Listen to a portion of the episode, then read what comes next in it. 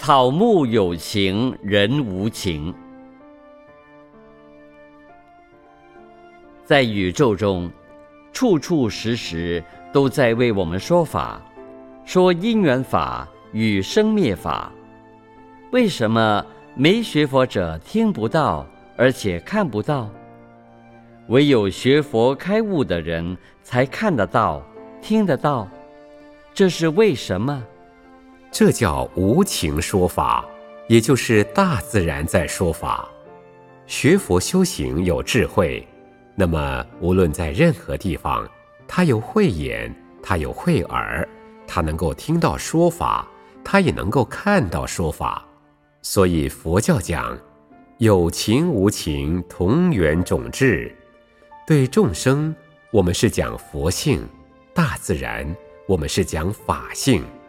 其实，佛性跟法性都是宇宙的本体。师父在过去多少年以前，我行脚全台湾四年就走完了，一步一步的走，山上海边到处走。有时候到了高山上，在石头上一坐，好高兴，好像这些树花都在欢迎我。那种感情实在比人间的感情还要好。当时我就挣到两句话。我说：“草木有情，人无情。花草可以给我们欣赏，它没有条件，也没有仇恨，它让你感受到非常快乐。人。”就不是这样子。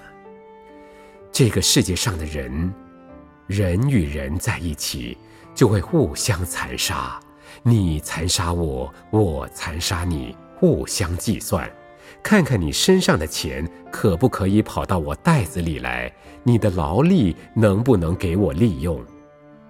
所以我就觉得，草木有情，人还是无情的。